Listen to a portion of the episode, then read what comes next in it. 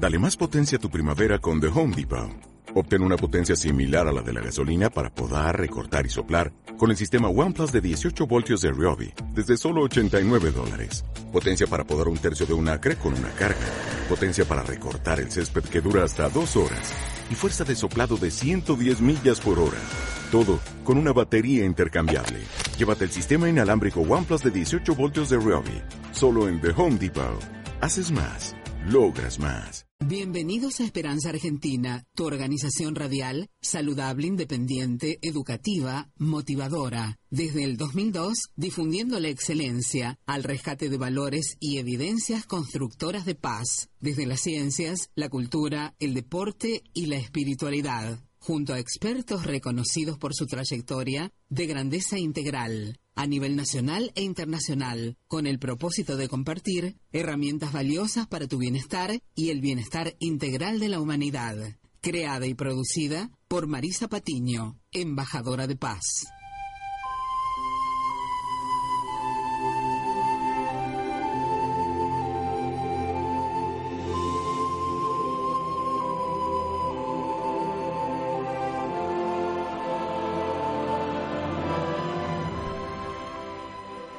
Sí, con esta hermosa música les doy la bienvenida a todos en este Esperanza Argentina y Global 2019, haciendo, disfrutando de esta FM en vivo, ¿eh?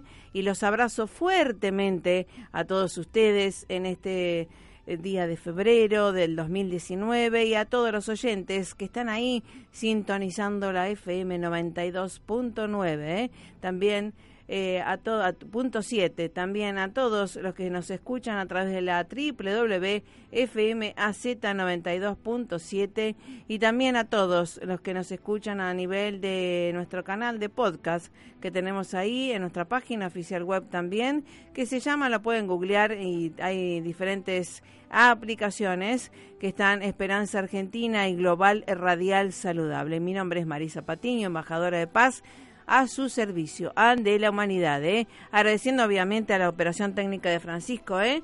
¿eh? de excelencia, que siempre está leyendo nuestra hoja de ruta.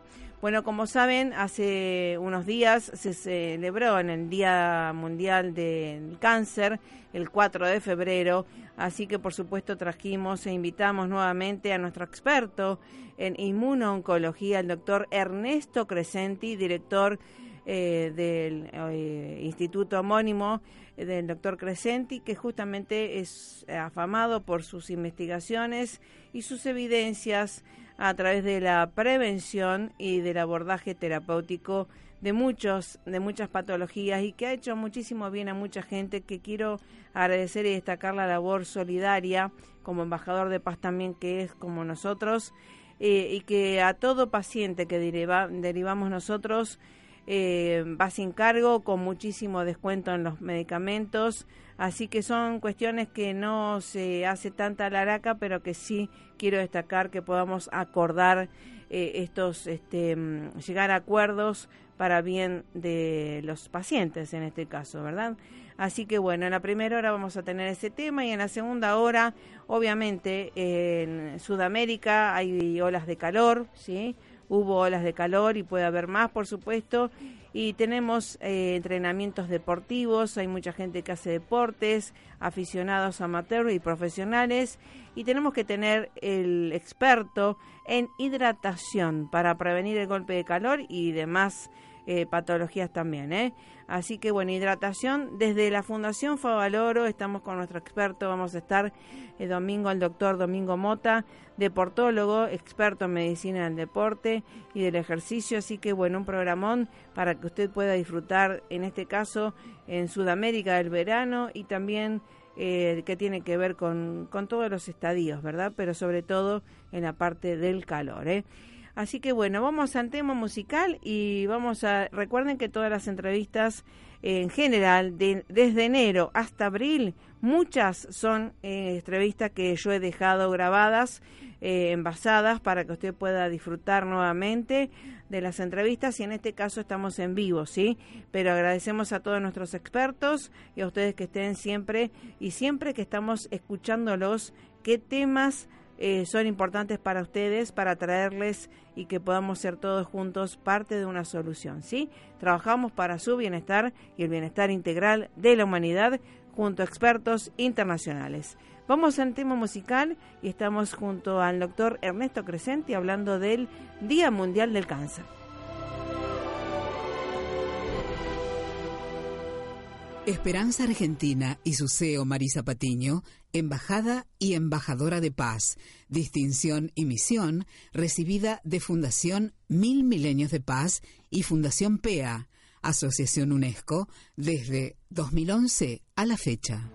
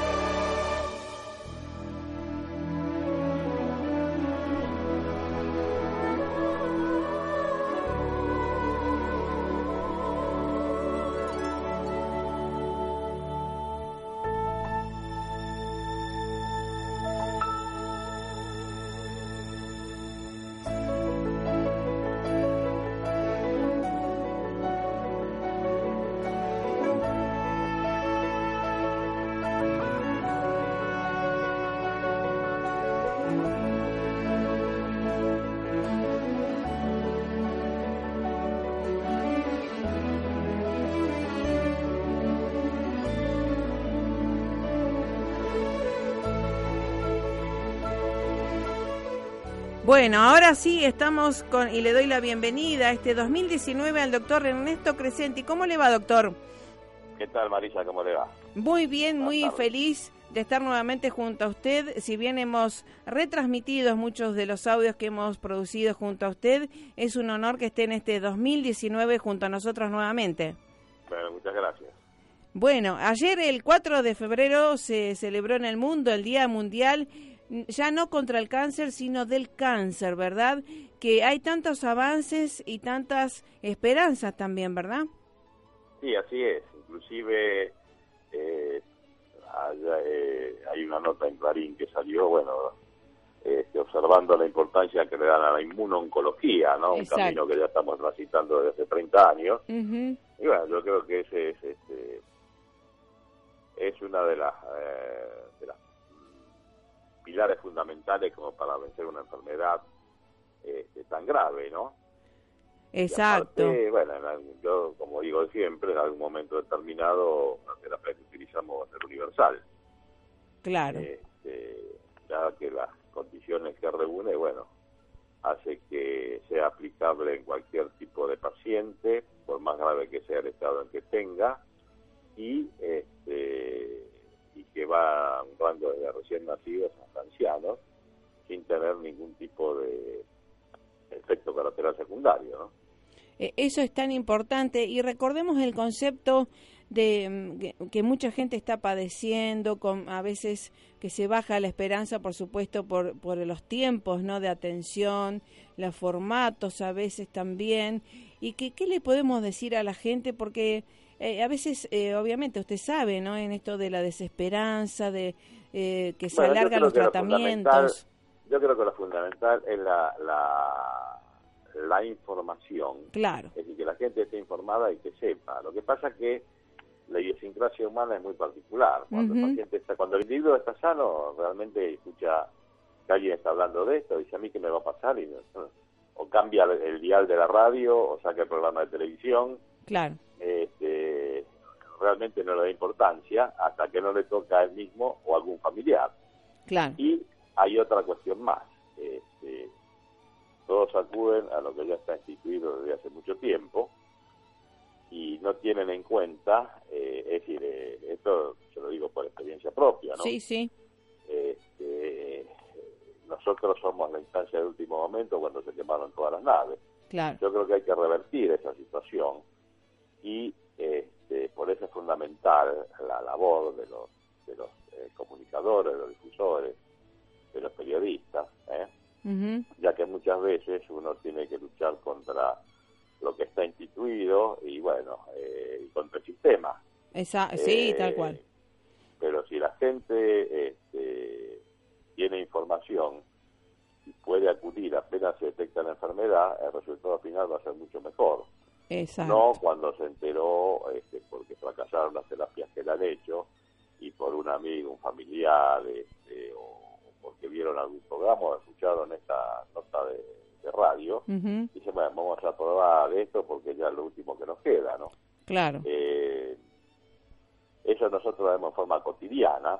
Sí. Y también, este, por suerte, por más grave que venga el paciente, siempre tenemos alguna respuesta. Lógicamente que eso va a ser diametralmente opuesto si el paciente viene desde el principio. Sí, sí. Eh, de todas maneras, no tenemos que olvidar que el cáncer es un enemigo silencioso y muchas veces, por más eh, rápido que se ejerzan los estudios, tal vez este, nos encontremos con una enfermedad avanzada porque no hay ningún tipo de respuesta desde el punto de vista inmunológico y el paciente o se lo detecta él o se da cuenta por el deterioro que causa la enfermedad. Por eso es fundamental que eh, la, incorporación de los estudios periódicos, este, llevar una vida sana, no cometer excesos, este, tanto con hay, hay drogas que son sociales como el cigarrillo y la bebida, bueno, este, realizar ejercicio físico y una buena alimentación los estudios periódicos y bueno, y tener esta información. Y yo creo que a medida que vaya pasando el tiempo, usted fíjese que hace 30 años que empezamos con esto. Claro. Este, yo creo que ya pasaron más de 800 mil pacientes por el wow. y viene gente de toda parte del mundo. Sí, sí, sí. Eh, pero lo que, lo que hay que lograr es que la gente no venga este, cuando la enfermedad está avanzada y ya hicieron un montón de otras terapias, sino que, que, depende mucho de ustedes porque, como le digo, el medio es hostil. Exacto, la educación, claro. Educación y la prevención.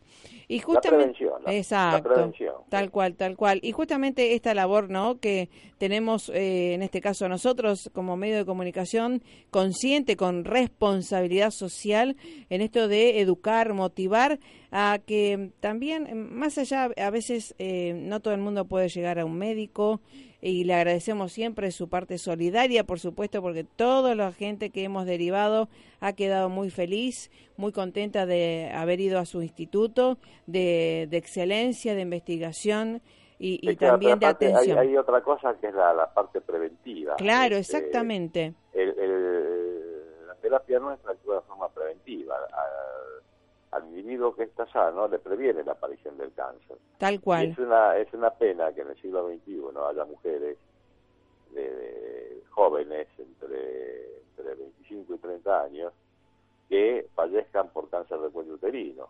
En los lugares donde los estudios este, están al alcance de la mano de la mujer, la educación del paciente es la adecuada y se hacen exámenes periódicos, bueno, la incidencia es baja, pero en lugares periféricos, donde uno lo ve a veces por televisión, este, que tienen una viviendas paupérrimas, están desnutridos, no tienen información, hay analfabetismo, etcétera, este, es un pecado que esas mujeres en este siglo este, contraigan cáncer de cuello uterino y este, fallezcan por lo avanzado que está, sin recibir una terapia preventiva o una terapia adecuada de tratamiento, de diagnóstico.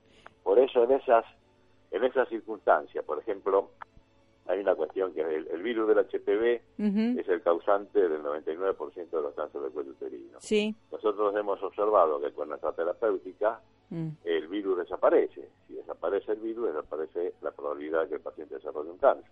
Wow, vamos a repetir un poquito esto porque justamente eh, en la UNESCO y la ONU, por supuesto, por este día del 4 de febrero, eh, justamente estaba haciendo muchas focalizaciones en esto del cuello, del cáncer uterino, del cuello uterino, y que tiene mucho que ver con las relaciones sexuales promiscuas también, ¿no? Y que es una cuestión de hábitos y de autoestima también, ¿verdad? De la mujer, de, saber eh, con quién tiene relaciones, todo el, tema más allá del SIDA, ¿no? Claro, por eso es que este, yo le digo que en lugares donde donde hay este tal vez una falta una eh, un déficit de diagnóstico este, tal vez dándose de una forma preventiva bajaría muchísimo la incidencia no la gente está íntimamente relacionado con la inmunidad y con lo que es este, de, las relaciones promiscuas, la higiene, etcétera, ¿no? Sí, sí, sí. Igualmente siempre siempre eh, se dice, ¿no? Y, repetimos el concepto que hace cáncer o se manifiesta no el que quiere, sino el que puede, ¿no? Sí, sí, pero por, e, pero por eso en los últimos estudios estamos observando que este, esta terapéutica puede modificar el terreno y por más que la enfermedad esté avanzada, qué va, qué eh, bien. se puede producir una, una remisión completa. Inclusive ahora estaba viendo ahora mismo una, una terapia génica que este, hace aproximadamente dos o tres años que se está utilizando, que también es muy interesante, pero se basa también en la parte inmunológica, ¿no? Sí, es tal que cual. el sistema inmunológico reconozca al invasor sí, sí. y que lo destruya. En realidad es el propio paciente el que se cura. Claro. Por eso es que creo que tenemos más éxitos que con las terapias que tratan de eliminar la célula cancerosa a través de un tóxico, eh, como la quimioterapia, pero que no, no, no, no, no distingue entre la célula cancerosa y la célula normal. Claro, Y aparte de todas esas cosas, este, que ya hace más de 50 años que están, han llegado a un tope y lo que hacen este, es, este, sacar drogas más más agresivas y más tóxicas y muchas veces uno no sabe si es peor el remedio o la enfermedad, ¿no? Eh, eh, de todas maneras hay que utilizar todo lo que toda la experiencia que tienen todos los médicos, tal cual, este, unirse para luchar contra esta enfermedad, eh, suministrarla en la forma adecuada y combinada como corresponde y bueno así el grado de éxito va a ser mucho mayor, ¿no? Eh, exactamente. Ahora sabemos también en esto del estilo de vida, la vida saludable, los beneficios eh, que tienen que ver con la inmunidad y, y que la sabiduría, la fisiología normal del organismo también eh, tiene una inteligencia, ¿verdad? Para ir descartando estas células, ¿sí? Claro, lo que pasa es que a medida que va pasando el tiempo, los mecanismos de defensa habituales también este, van se alteran. Por eso es que al haber una mayor cantidad de vida, eh, al final el cáncer es una claro, enfermedad común. Claro, claro, claro. Este, debe, hay muchos pacientes de edad avanzada, bueno, que al final van a terminar este, con un cáncer, pero eso no quiere decir que no pueda ser solucionable. Por eso la importancia de la terapia preventiva, de reforzar el sistema inmunológico, de esa manera ese sistema inmunológico se va a mantener activo y la enfermedad o no va a aparecer o va a aparecer mucho más tarde, ¿no? Claro, exactamente. Y ahora en esto de los suplementos dietarios que tanto se usan, ¿verdad? En, esto de antioxidantes y demás, em, eh, salió hace unos años el reverastrol y demás. ¿Qué, ¿Qué opina usted de esto de los antioxidantes y de todo lo que... Los antioxidantes son muy buenos porque este, justamente lo que hacen es evitar eh, la producción de radicales libres. Claro. Los radicales libres son este, los que los que dañan el ADN, al dañar el ADN se produce una delección en, este, en la cadena de ADN y esa delección de la cadena de ADN es la que causa el daño y este, se rompe el equilibrio normal de reproducción celular, eso se llama apoptosis, que es la muerte celular programada, entonces la célula comienza a reproducirse eh, en forma indiscriminada, toma una autonomía propia y bueno, este, ahí es cuando se forman los, los, cánceres y las metástasis, cuando migra, ¿no? Claro, Por eso es que los antioxidantes son buenos. Este, no hay que confundir los antioxidantes con los anabólicos. No, pues, no nada que ver, claro, De atender muchos muchachos que hacen este fisicoculturismo, eh, bueno, y se castigan con, oh. con hormonas. Sí. Y esas hormonas son peligrosas también, ¿no? Tal cual, sí, claro, claro, tal cual. Eh, los antioxidantes entonces todos vienen bien y sobre todo eh, comer, eh, digamos, vamos Una comida equilibrada, sana, eh, dentro de los antioxidantes este, naturales están las frutas y las verduras. Claro. Este, ahora también hay que tener cuidado porque eh, habría que tirarse a la parte orgánica, orgánica es decir, que no se utilicen este, muchos fertilizantes, insecticidas, fertilizantes, etcétera, porque eso también es absorbido por el vegetal. Entonces, pensando que uno está haciendo una una dieta extraordinariamente sana con los vegetales, por ahí está incorporando tóxicos también que, que desequilibran el funcionamiento celular y metabólico, ¿no? Claro, claro. Este, y el tema de, de, tomar agua, eh, ya sea mineral o lo que fuera, también eh, beneficia. Y sí, sobre todo este, ahora con estos estos cambios de clima que se ha tropicalizado, eh, uno se tiene que mantener bien hidratado, este, hay que tener cuidado en los dos extremos de la vida, tanto en los, en los, bebés como en los este, la gente de mayor edad, que por ahí se deshidratan y hacen todas las complicaciones que provocan una, una patología, bajo una circunstancia como la deshidratación, ¿no? que trae aparejado un montón de cosas después, ¿no? Exactamente. Y ahora ustedes obviamente me imagino que deben tener estadísticas, ¿verdad?, de los pacientes que han visto y demás. ¿Y cuál es el, el de mayor frecuencia que estuvieron tratando y viendo? La mayor, la, la, mayor cantidad de pacientes que hay son pacientes con, la mujer lógicamente con cáncer de mama, eh, uterino en segundo lugar, este, los hombres con cáncer de próstata, eh, un número similar en cáncer de colon, tanto en mujeres como hombres, y este, bueno, y nosotros como es un centro de referencia y, como decía antes, es un embudo, la mayoría de los pacientes con cáncer de páncreas es que acuden a nuestro tratamiento, ¿no? Y somos los que mayor sobrevida tenemos en cáncer de páncreas, e inclusive muchas remisiones completas, que eso es bastante difícil de obtener, ¿no? Qué bueno, qué bueno porque, digamos, esto del, también del seguimiento, ¿no? Que ustedes están haciendo, no solamente... Sí, mire, casualmente, casualmente, ayer tuve la oportunidad de estar con dos pacientes de las primeras, que aún hace 30 años que la tienen, y 32, con patologías muy graves, y bueno, están este, libres de enfermedad después de 30 años. ¡Wow! ¡Qué bueno! ¡Qué bueno! pacientes en un estadio 4 de enfermedad y con, con, tumores muy graves como sarcomas, este uh, cáncer de mama con diseminación ósea, este, etcétera. Y bueno, aparte también atendemos patologías muy raras, este, que en, chiquitos sobre todo. Sí. Este, y bueno, con excelentes resultados, ¿no? Qué bueno. Sí, eh, nosotros cuando hemos ido y realmente es un lujo ir a su instituto y cómo investigan, cómo atienden también a cada uno de los pacientes de diferentes edades, diferentes estadios y, realmente una vocación de servicio a la humanidad muy importante y que realmente nos enorgullece como argentinos, ¿no? Es que si no se, no se compromete con el paciente, este, bueno, por lo general no, no tiene éxito, ¿no? Cada uno es decir, eh, inclusive el seguimiento, por ahí si hay un paciente que hace mucho tiempo que nos llama o que, no lo vemos, este, llamamos para preguntar cómo anda, ¿no? si surgió algún inconveniente.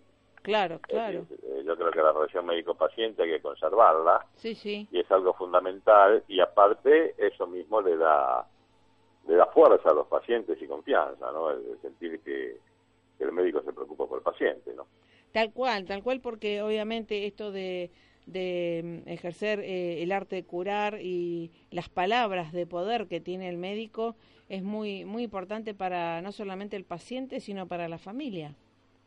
Sí, cuando se enferma, cuando hay un paciente con esta patología no es solamente el paciente que está enfermo sino la familia, no se modifica todo todo el entorno y el funcionamiento familiar. ¿no? Exactamente, exactamente. Así que bueno, eh, vamos a repetir la dirección o el teléfono del instituto para eh, la gente que quiera consultar y demás. Si bien ah, eh, tenemos sucursales en el interior del país también, más allá de Buenos Aires, ¿verdad? Sí, sí, hay en Córdoba, Tucumán, Rosario, este, Mendoza, Bahía Blanca. Eh, hasta en Tierra del Fuego, este, y bueno, todos los médicos que nos quieran acompañar en esta, en esta terapéutica, bienvenidos sean, ¿no? Sí, sí, y los pacientes, y además también, ¿siguen estando en, en Europa? Eh, bueno, eso no, no, hay pacientes en Europa y en todo el mundo, pero sí, lo, de, Valencia lo tuvimos que cerrar porque, bueno, por, todos los problemas que hay acá a Ah. nivel, a nivel este, económico, vamos a decir, ¿no? Sí, sí, sí, sí. Ah, bien, bien, de mantenimiento y demás, así que bueno, bregamos claro, porque... claro, pero de todas maneras este, tenemos pacientes en todo el mundo.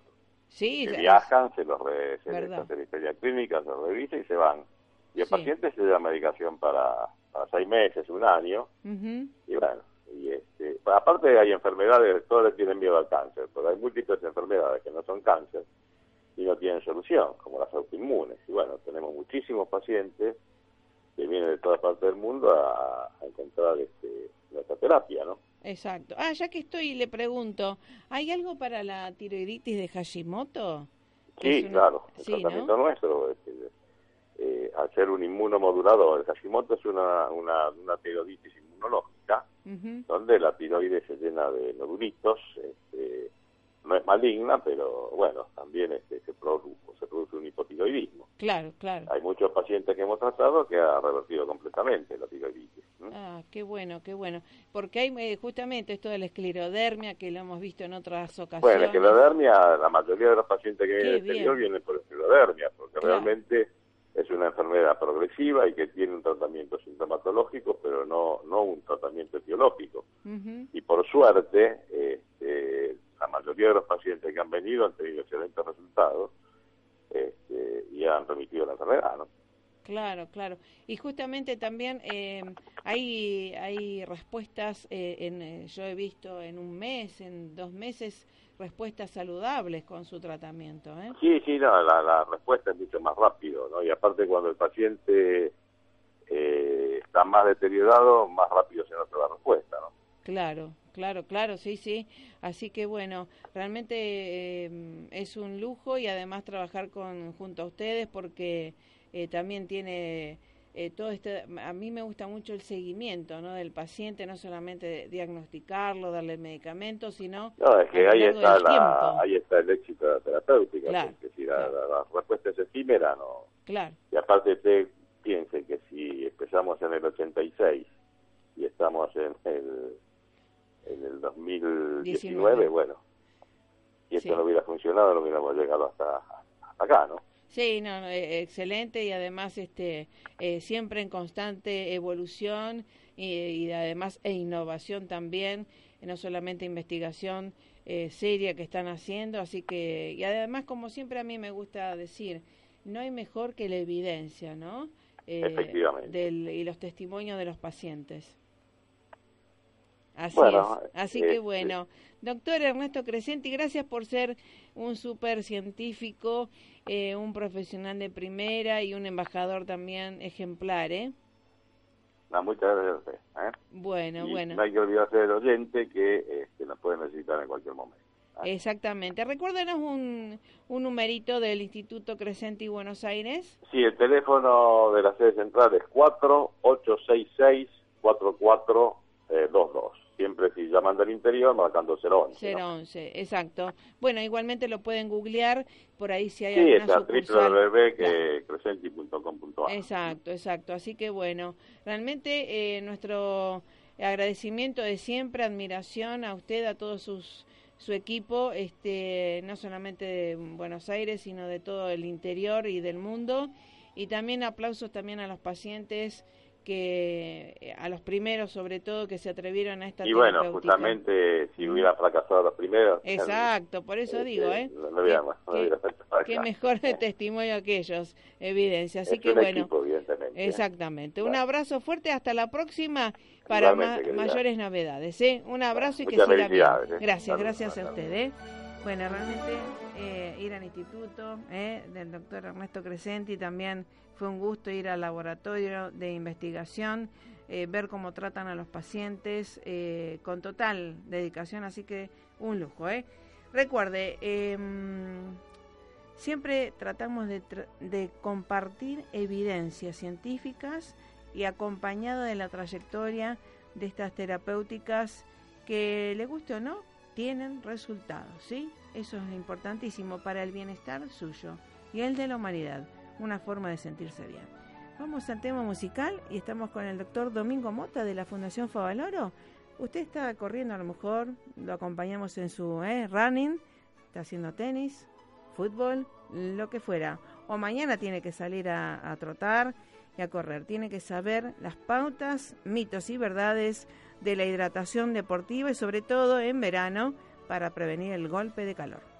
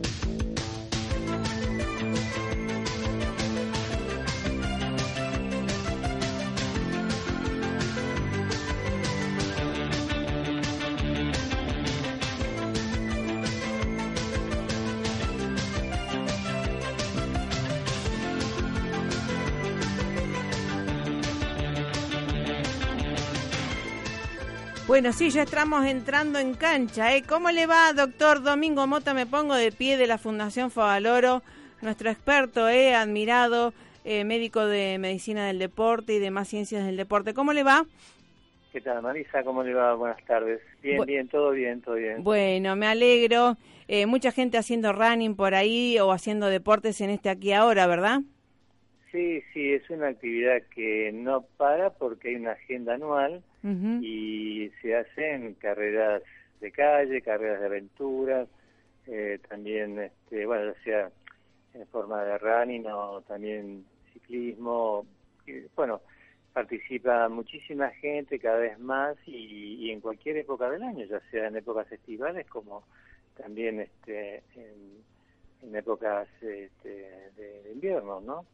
Que cada vez se va difundiendo más este tipo de prácticas con una orientación, mucha gente lo utiliza una orientación saludable, como para, bueno, prevención de enfermedades, eh, pero bueno, lo pasa la gente se va entusiasmando y cada vez, este, bueno, va alargando su recorrido y busca mayor información para cuidarse, de tratar de también acercarse al médico, al nutricionista, más allá del profesor de educación física, para tratar de de bueno de abocarse al cuidado de, las personas no tenemos que trabajar más en equipo y en forma multidisciplinaria para los cuidados de una persona que, quiere hacer una actividad recreativa social no así que este es muy importante que todos estemos al tanto y compartamos una información de las respuestas individuales y de género cuando uno mide evalúa más allá del lapso físico para ver si una persona está en condiciones de hacer actividad física también evaluar sus condiciones en resistencia, en potencia,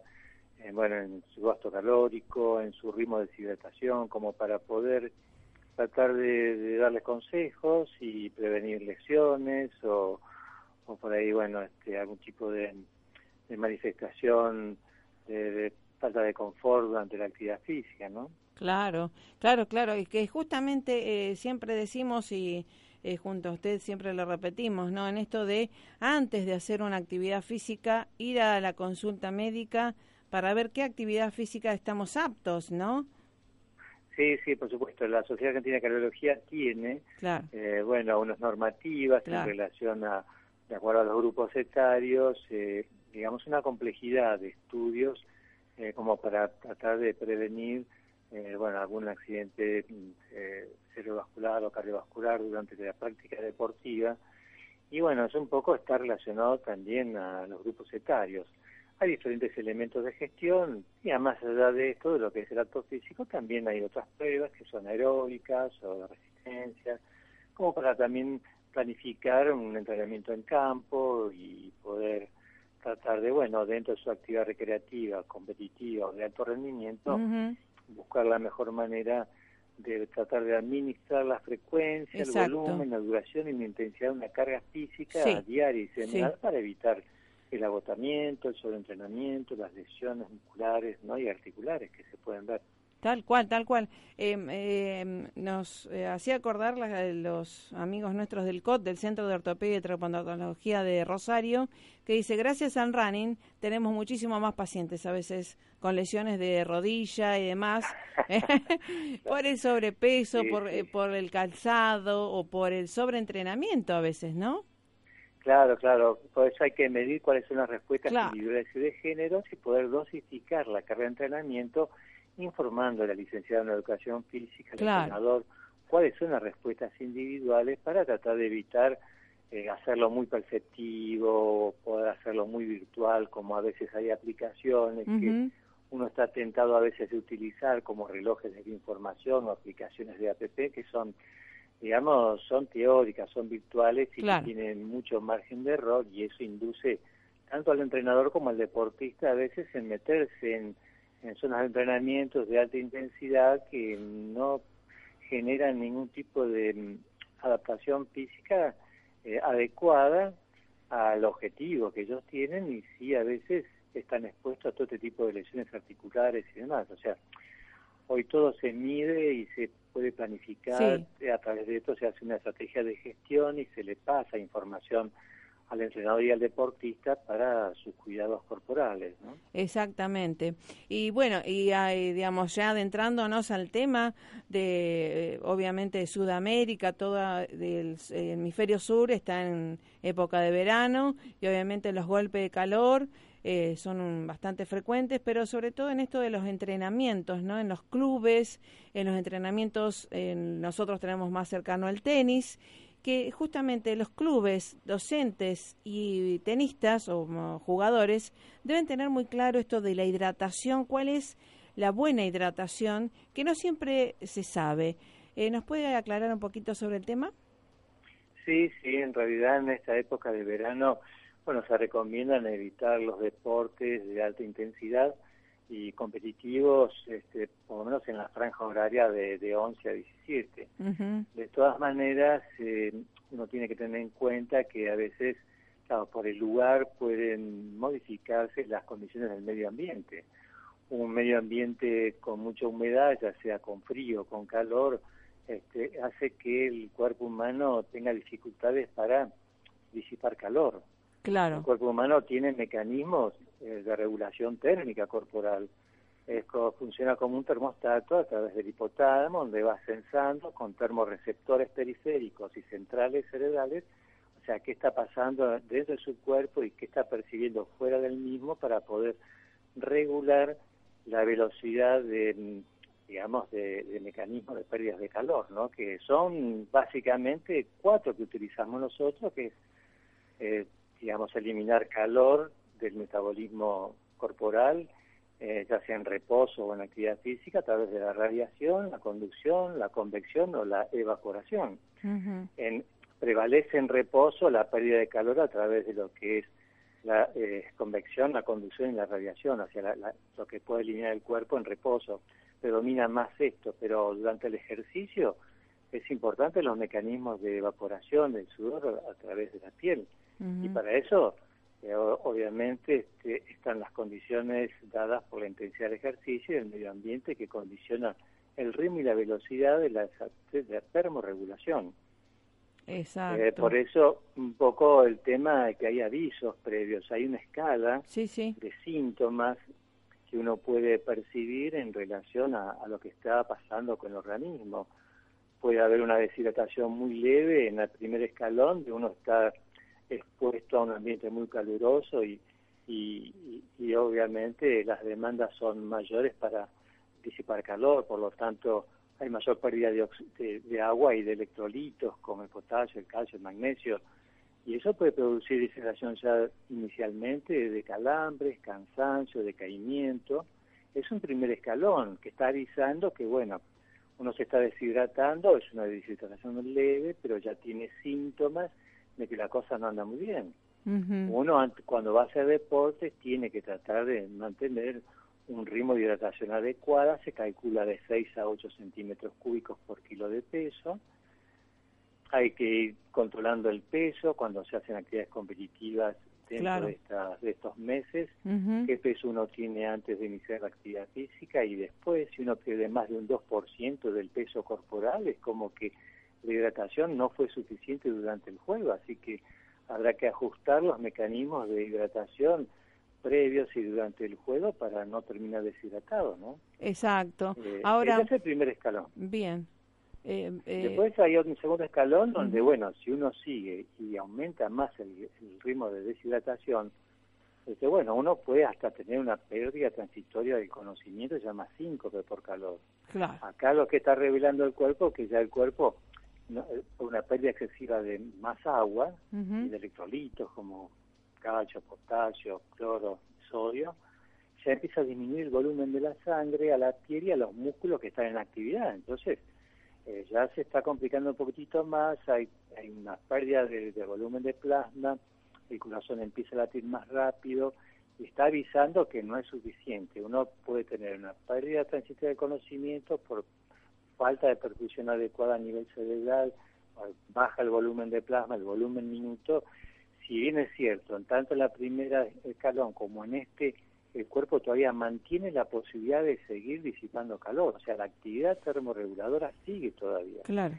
Pero después, si esto persiste y se aumenta más la deshidratación con la intensidad del juego, el deporte, no se toman los recaudos, podemos llegar al tercer y último escalón que puede ser gravísimo para la persona, se llama golpe de calor. Acá ya hay una pérdida total del cuerpo para poder disipar calor, o sea, sin la pérdida de esa capacidad termorreguladora, hacia el termostato como que ya no funciona. Entonces acá ya empieza el cuerpo a aumentar mucho la temperatura corporal, cercana a los 40 grados, acá los músculos están arriba de los 42 grados, acá ya cesa la sudoración, el cuerpo ya pierde la posibilidad de disipar calor a través de la evaporación del sudor por la piel, así que acá ya en este escalón, ya de complejidad, ya cese de la sudoración, la piel se vuelve caliente y seca, el pulso y la respiración ya se vuelven muy rápidas, la presión aumenta y hay pérdida de, de, conciencia, con el riesgo de, por supuesto, de una, este, digamos, mm, la pérdida de una regulación tanto respiratoria como cardíaca en, los, en los casos más intensos y hasta llegar a la muerte, ¿no? Así que este es el último escalón de la complejidad de la deshidratación en el cual hay que evitar Exacto. Por eso un poco uno apunta a tratar de, trabajar todos estos temas, de medir previamente los deportistas, eh, se hacen pruebas aeróbicas con consumo de oxígeno que nos dan las pautas de cuál es su gasto calórico, el deportista qué gasto calórico tiene en la intensidad de esfuerzo, ya sea en un trabajo aeróbico de resistencia o un trabajo de velocidad y potencia, eso se mide. Hoy sabemos que 580 calorías que el cuerpo produce necesita disiparlo a través de un litro de sudor, de evaporación del sudor. O sea, si nosotros medimos en unas pruebas máximas que hacemos en laboratorio o en campo de entrenamiento, cuántas calorías necesita ese deportista a una determinada intensidad de esfuerzo en el cual él está compitiendo, podemos también, bueno, valorar cuál es su ritmo de deshidratación. O sea, tratar de, de anticiparnos, de anticiparnos en un esquema previo de hidratación y de gasto calórico hora para poder este, planificar también todo lo que tiene que ver no solamente con la suplementación deportiva, sino también con la hidratación deportiva, ¿no? Sí, sí, tal cual. Y en esto que eh, creo que también hay, mitos en que la gente, eh, digamos, todo el, la población, ¿no? Em, en los días de calor no solamente, digamos, toma agua, pero creo que toma además bebidas, digamos, ya sea azucaradas, y no sé si son siempre eficaces, ¿no? No, hoy se, hoy se trata de evitar las bebidas azucaradas, el alcohol, o sea, no tomar cualquier bebida, se trata de utilizar, bueno, especialmente bebidas isotónicas y que tengan un componente también de hidratos, por eso ayuda mucho también al metabolismo muscular. Eh, pero sí, evitar este, las bebidas muy frías o muy calientes o muy azucaradas este, o alcohólicas. Eh, se prefieren las bebidas isotónicas y si tienen un componente de uno que pueda alternar bebidas este, con una carga de hidratos de hasta un 8% de concentración en las bebidas eh, y que tenga elementos como cloro, magnesio, potasio, este, viene muy bien. De todas formas, este, hoy uno trata de alcanzar una hidratación mínima de 2 litros y unas actividades de baja a moderada intensidad y esos requerimientos aumentan a medida que aumenta la intensidad de ejercicio, pero por lo menos una provisión de 2 litros ya que serían 8 vasos de, agua no por día, ¿no? Como para mantener, sostener hidratación adecuada. Y ver también un poquito algunas señales que también tenemos en nuestro cuerpo. Cuando cuando orinamos nos fijamos si la orina es tan clara, que eso es un síntoma de que, bueno, de que está todo bien, pero si vemos una orina muy muy oscura, concentrada, ojo que eso también tiene que llamar a la alerta porque el ritmo de hidratación es mucho más alto. Claro, ahí está, tal cual. Y esto estoy pensando en, en los jugadores de tenis de Melbourne, ¿no? En, allá en Australia, y cómo también eh, ellos llevan sus bebidas, que lo vemos a Nadal, que lleva dos botellitas siempre, y los geles. Y coméntenos un poco porque eh, hay muchos chicos también que estaban haciendo la pretemporada de, de, ya sea de fútbol o de tenis o de otros deportes y que a veces este, se llevan el termo grande de agua, pero eh, les falta más cosas, ¿no?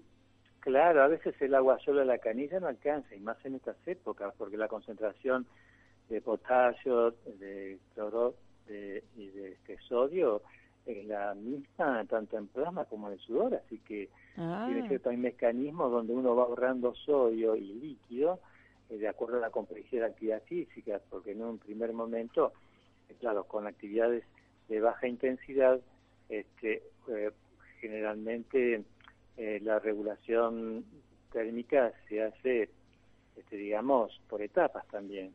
Claro. digamos, a, a baja intensidad las glándulas sudoríparas hacen retención de sodio y cloruros, pero después a altas intensidades de actividad física, no solamente esto, a través de las glándulas sudoríparas, que es un regulador del, digamos, filtra ¿no? la cantidad de líquidos y de, y de elementos eh, como electrolitos, como sodio, cloruro, potasio y demás, cuando uno aumenta la actividad física, ya también, bueno, el estímulo del, del simpático, o sea, del estímulo el sistema nervioso nuestro autonómico simpático este, está informando al hipotálamo que hay un mayor ritmo de, intensidad de esfuerzo, necesita ahorrar más electrolito y más líquido. Entonces ahí activa el hipotálamo, actividades mucho más de alta intensidad, un tipo de hormonas llamadas aldosterona y antidiuréticas que retienen más agua y más electrolitos para evitar, bueno, el colapso cardiocirculatorio ¿no? y el golpe de calor.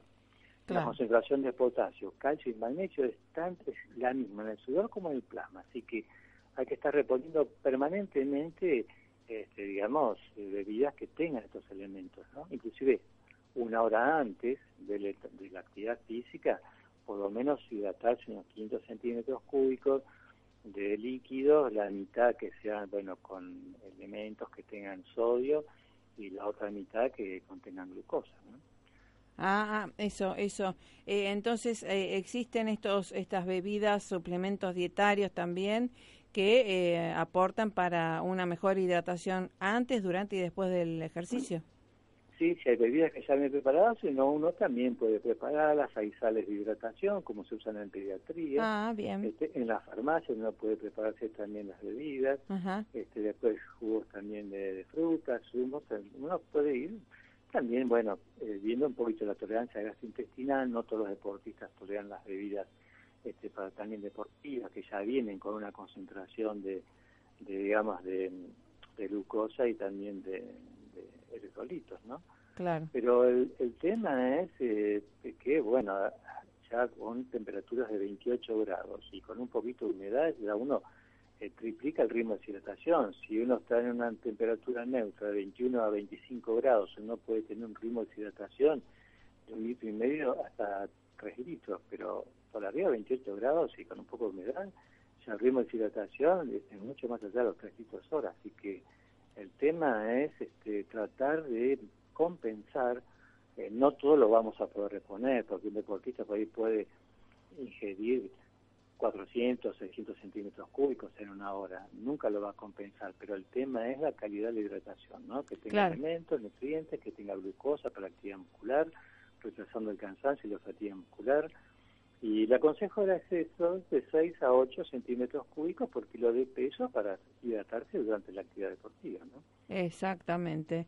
Así que bueno, y a tener siempre también el examen previo antes de alguna competencia de, de alto rendimiento, ¿no? Para ver este los niveles de, Eso sí, pero también eh, el deportista social, que es el que más necesita información, sí, tal cual. está sometido a un tiempo también familiar, laboral, el estrés de sus actividades también que no le permiten a veces entrenar todos los días. Entonces hay que también medir cuál es su capacidad, eh, bueno, aeróbica, de resistencia y lo que fuera, Tal cual. sea para bicicleta, para natación, o, si no quiere correr, quiere hacer running, para tratar de, cuidarlos más, son los que más necesitan información. Una vez que tiene deportista de alto rendimiento en un centro todo el día, entonces lo va evaluando, pero el deportista social a veces está expuesto a estos grupos no supervisados de running, ciclismo, donde se aíslan, donde se hacen una planificación este, muy este, virtual o perceptiva de escuchar el cuerpo, pero sin registro del cuerpo realmente lo que está pasando, que a veces eso induce a una planificación de, de error y de ensayo y error con una y donde lo expone al deportista social, a veces en lesiones y en la pérdida de la posibilidad de mantener una actividad física repetitiva porque tiene que estar interrumpiendo por lesiones o por, por este, tratamientos este, una, una actividad social que él necesita, ¿no? Porque lo despeja, le hace bien, aparte controlándola, porque uno mide todos los planos energéticos, el gasto calórico, a qué frecuencia cardíaca, a qué velocidad, a qué fuerza, todo eso se mide actualmente para poder hacer una estrategia de gestión, una planificación de entrenamiento. No es más como antes que hay que escuchar su cuerpo, que hay que tomar la frecuencia cardíaca. No existe el entrenamiento por frecuencia cardíaca. Pues acá es algo que nosotros utilizamos, los médicos deportólogos, para el control de la adaptación del entrenamiento de una persona, pero no para planificar entrenamiento. Tal cual. La industria de los relojes de información, con zonas de entrenamiento virtuales, están produciendo un montón de, estudios en la preparación física de deportistas, ya sea profesionales como recreativos, ¿no? Claro, claro.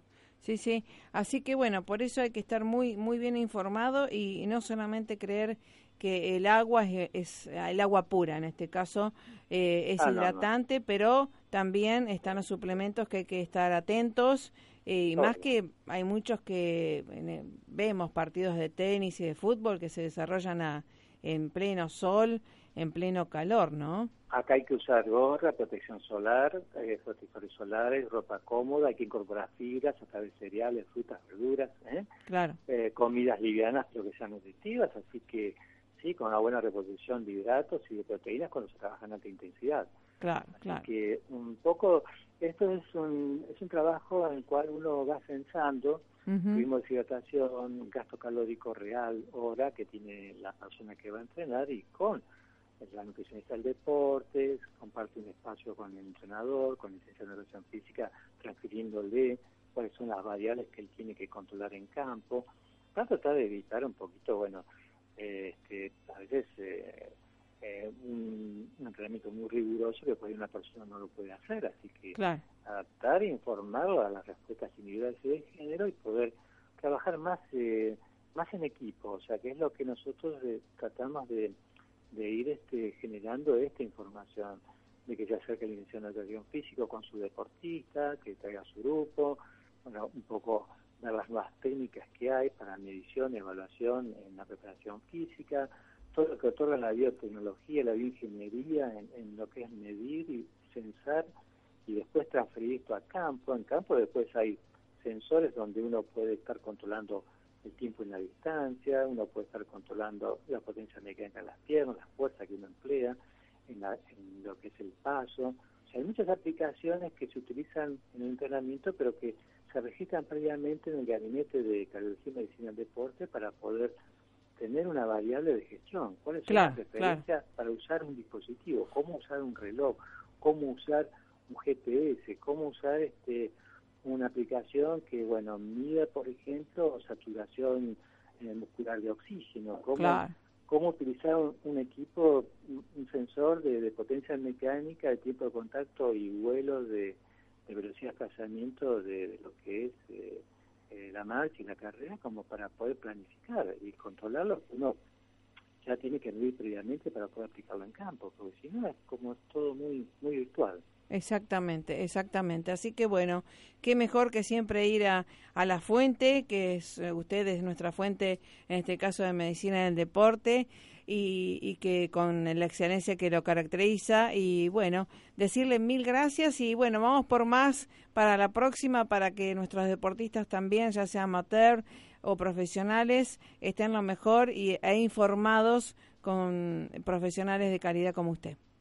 Sí, sí, que no se conforme con el certificado de acto físico, los profes y demás, o sea, que traten de acercarse a los centros de medicina del deporte, de, acercarse y de participar en un equipo eh, integrado de cuidados para el deportista, sea social o recreativo, ¿no? El objetivo es compartir información y, y trabajar juntos para tratar de de cuidar a, las personas que quieren hacer una actividad social como también de rendimiento. Sí, sí, y sobre todo esto de la actividad, ¿no? Que sea sustentable en el tiempo y que no sea solamente de un mes o, de, de, de, este periodo, porque en eso sí vamos a ganar mucho más. Sí, sí, así es. Así que bueno. Doctor Domingo Mota, gracias por su excelencia de la Fundación Favaloro, gracias por siempre dar lo mejor a los pacientes y en este caso a los oyentes eh, y a muchos deportistas que lo están escuchando y lo van a escuchar nuevamente. Gracias eh, a ustedes por la invitación. Sí, acá en la Fundación se hace, creó el, el junio del año pasado, el primer Instituto de Ciencias del Deporte en Latinoamérica. Excelente. O sea, acá es el primer Instituto de Ciencias del Deporte, que es una estructura docente para la capacitación docente de entrenadores, de deportistas, de profesionales médicos, nutricionistas, en el cual se están ya este, en nuestra página van a empezar a incorporarse los cursos que van a ser este, presenciales, online y también este, van a ser este, de tipo virtual. Así que eh, tratamos de, llegar a, todas las, digamos, a las personas que están en la preparación física, Tal cual. a las personas, ya sea a cualquier tipo de nivel, ya sean tanto médicos como también licenciados en educación física. Necesitamos que eh, compartir información y los cuidados este, en este tema del deportista, eh, por lo menos eh, que nos hace falta en toda esta nuestra región que está muy este dispersa, ¿no? Las sí, opiniones y los equipos multidisciplinarios. Sí, sí, sí. Tal cual, integrar. generar este, una muy buena, este, claro, calidad de, digamos, de mediciones y evaluaciones y meternos en un, en, realmente en, en actividades competitivas como otros países que han evolucionado Tal cual. la preparación física, bueno. el Instituto de Ciencia del Deporte, Qué bueno. una estructura docente más compleja. ¿no? Así es. Así que bueno, orgullo, orgullo nacional hacia el mundo. Gracias por su excelencia y hasta la próxima, doctor Domingo Mota de la Fundación Favaloro. ¿eh? ¿eh? Eh, tenemos un posgrado ahora cercano, ¿no? En marzo. ¿Cómo? Un teórico práctico en marzo ahí. Sí, sí, acá ya tenemos cursos que se van a empezar a publicar en la página nuestra. Bien. Tenemos uno que es de cardiología del deporte, que esto está abocado solamente para eh, los que son cardiólogos y médicos deportólogos. Ya nos han visitado profesionales de Chile, de, Colombia, de Ecuador. Ya estamos trabajando un poquito con la parte de cardiología del deporte y alto rendimiento. Y por otro lado van a empezar los cursos ya orientados para los entrenadores, nutricionistas. Ahí, ahí este, estamos. Genial, genial. Después se van a seguir cursando más, personas haciendo más cursos. Bueno, un abrazo y lo vamos a continuar difundiendo. Un abrazo y, y, que siga bien. Gracias, por estar. ¿eh? Hasta la próxima, doctor Domingo Moto de la Fundación Favaloro. Lo mejor para que usted esté mejor y a entrenar, ¿eh? ponerse las zapatillas. Gracias, Francisco. Gracias a ustedes. Martes 19 horas, eh, sábados a las 11 horas se retransmite, así que a no perdérselo y siempre en la mejor, en el FM 92.7 para vos. Chau, chau, Marisa Patiño, esperanzaargentina.com.ar, a tu servicio. Chau, chau, pasala bien.